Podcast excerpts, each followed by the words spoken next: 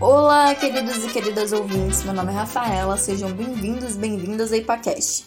O IPACast é o podcast do Grupo de Estudos e Pesquisa Intelectuais e Política nas Américas da Unesp Franca. Toda semana você pode nos ouvir nos seus streams favoritos, divulgando o melhor do conhecimento histórico que selecionamos especialmente para vocês. No podcast de hoje, eu vou falar sobre o papel da fotografia nas ditaduras latino-americanas de 1960 a 1980 o Plano Condor da Comunicação e os usos oficiais da fotografia pelos governos ditatoriais e também a fotografia como forma de resistência a esses governos. Para falar sobre isso, eu vou me basear no artigo Fotografia e Cultura Visual nas Ditaduras Latino-Americanas de 1960 a 1980. Esse artigo foi escrito pelos professores Charles Monteiro e Carolina Martins, da Pontífice Universidade Católica do Rio Grande do Sul. Nesse artigo, os autores analisam os diversos usos da fotografia nas ditaduras latino-americanas, seja como instrumento de propaganda e vigilância por parte do governo, ou seja como instrumento de resistência. Esse artigo tem como enfoque os países Argentina, Chile e Brasil.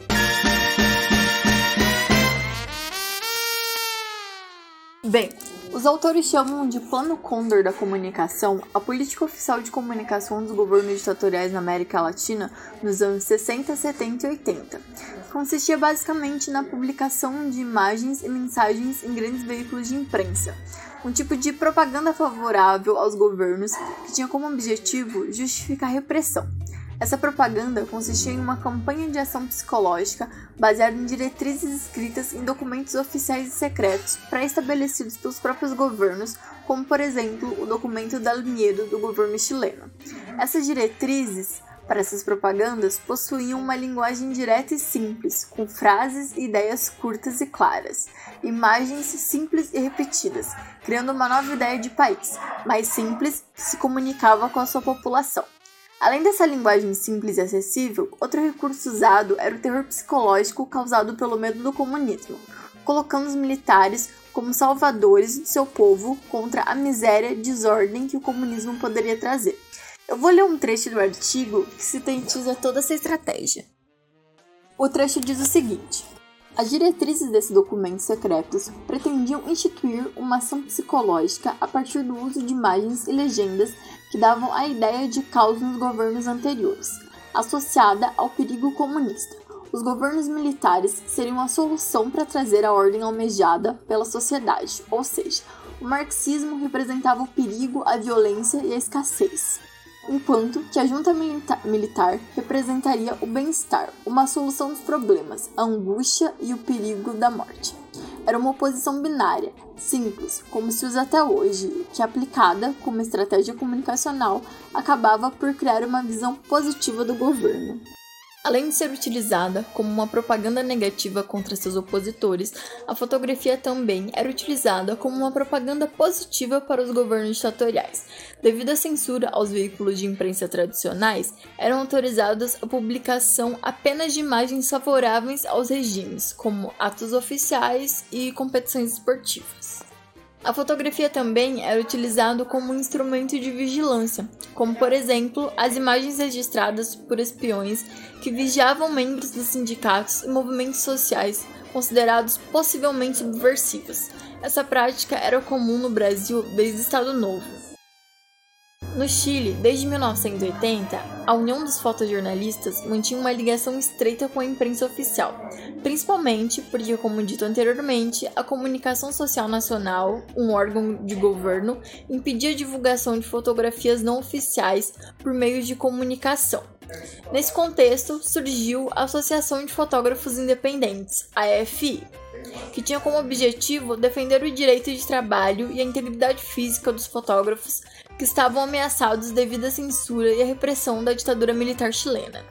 Assim como o F no Chile, no Brasil e na Argentina, os fotógrafos independentes também se organizaram em grupos como forma de estratégia de resistência aos governos autoritários, como por exemplo o Grupo de Repórteres e Fotógrafos GRG na Argentina, os Camaratres no Uruguai e agências como a F4 no Brasil. Esses fotógrafos utilizavam do humor e ironia para burlar a censura e mostravam a realidade da sociedade por trás da teatralização que era realizada pelos governos, se opondo à imprensa comum que só registrava atos oficiais, como dito anteriormente.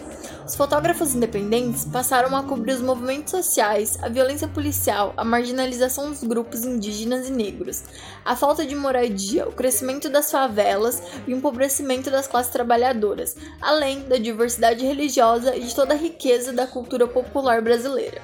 Apesar da repressão por parte da polícia contra esses fotógrafos, a imprensa no geral essas organizações independentes serviam muitas vezes como uma forma de proteção, distribuindo credenciais para que esses fotógrafos freelancers independentes é, conseguissem trabalhar, como foi o caso da FI no Chile. Um trecho interessante do artigo é um depoimento do fotógrafo brasileiro Evandro Teixeira, um grande nome do fotojornalismo brasileiro, responsável por diversas imagens conhecidas da ditadura militar brasileira, como por exemplo a foto que está na capa desse episódio. Essa foto, que virou símbolo da repressão do governo militar, foi publicada em 68. No trecho em questão, o Evandro diz: Fotografar durante os anos de chumbo era muito difícil. Estávamos sempre sob pressão.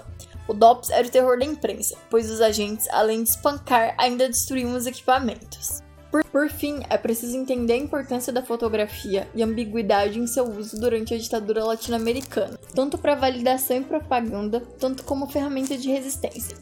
Responsável por registrar não só um momento, mas toda uma sociedade, para além de instrumento de propaganda ou resistência, a fotografia é um instrumento de memória, memória de um tempo que não deve ser esquecido e que, acima de tudo, não deve se repetir, como por exemplo a triste imagem de Vladimir Herzog morto em sua sala no DOPS.